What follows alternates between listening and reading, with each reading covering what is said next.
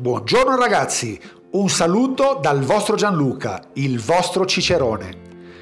Muy buenos días para todo, me presento. Mi nombre es Gianluca y me dedico hace 12 años en la enseñanza del idioma italiano.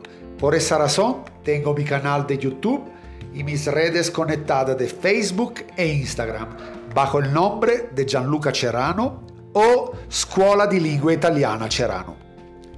En este espacio específico, a menudo voy a introducir algunos puntos básicos del idioma italiano, dal punto de vista gramatical y de cómo ese conocimiento nos permitirá, además de aprender, también lograr utilizar con coherencias los diferentes modos y tiempos verbales. Ok ragazzi? Molto bene, andiamo avanti.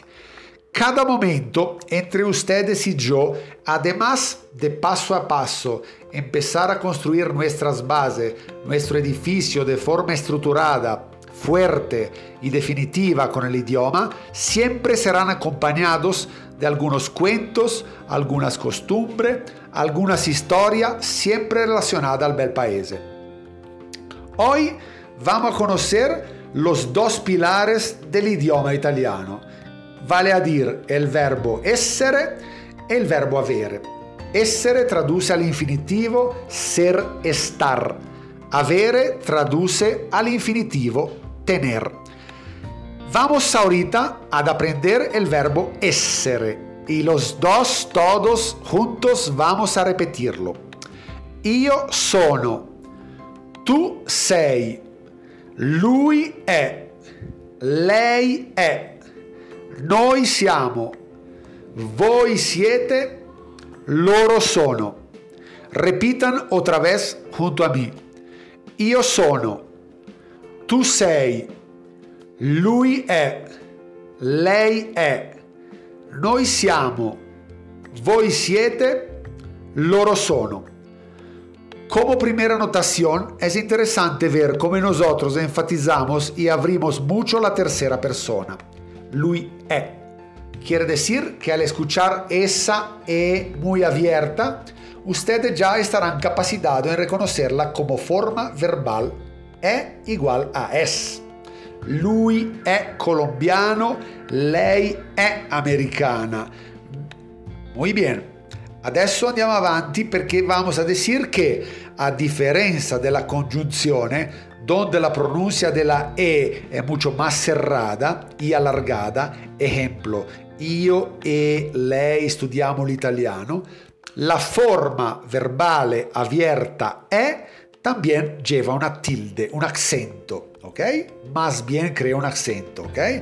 Lui è colombiano.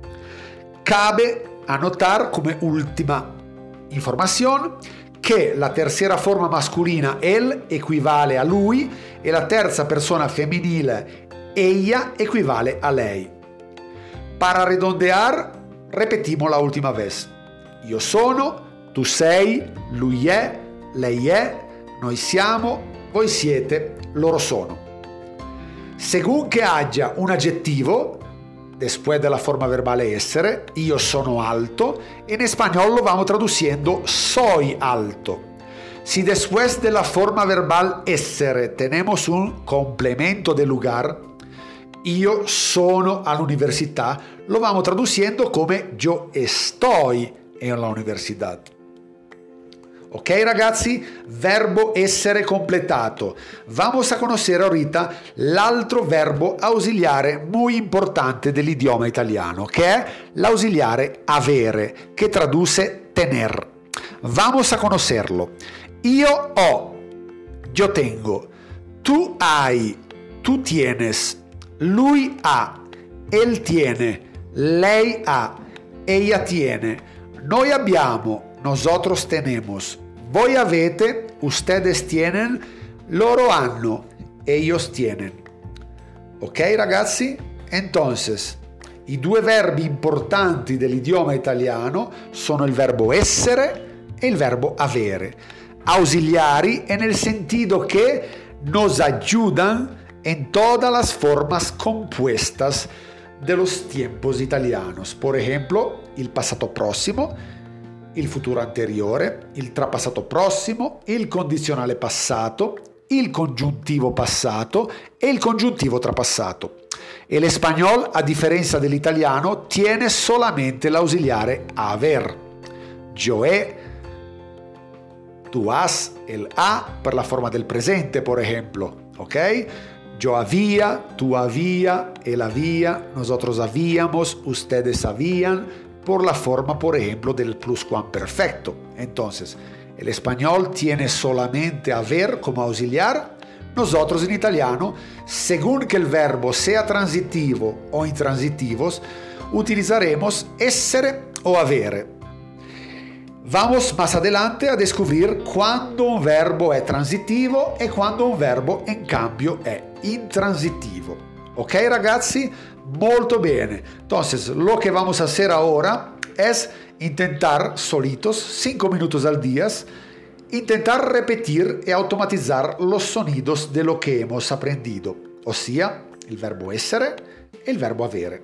Ok? Molto bene ragazzi, questa è stata la nostra prima lezione di italiano insieme a me.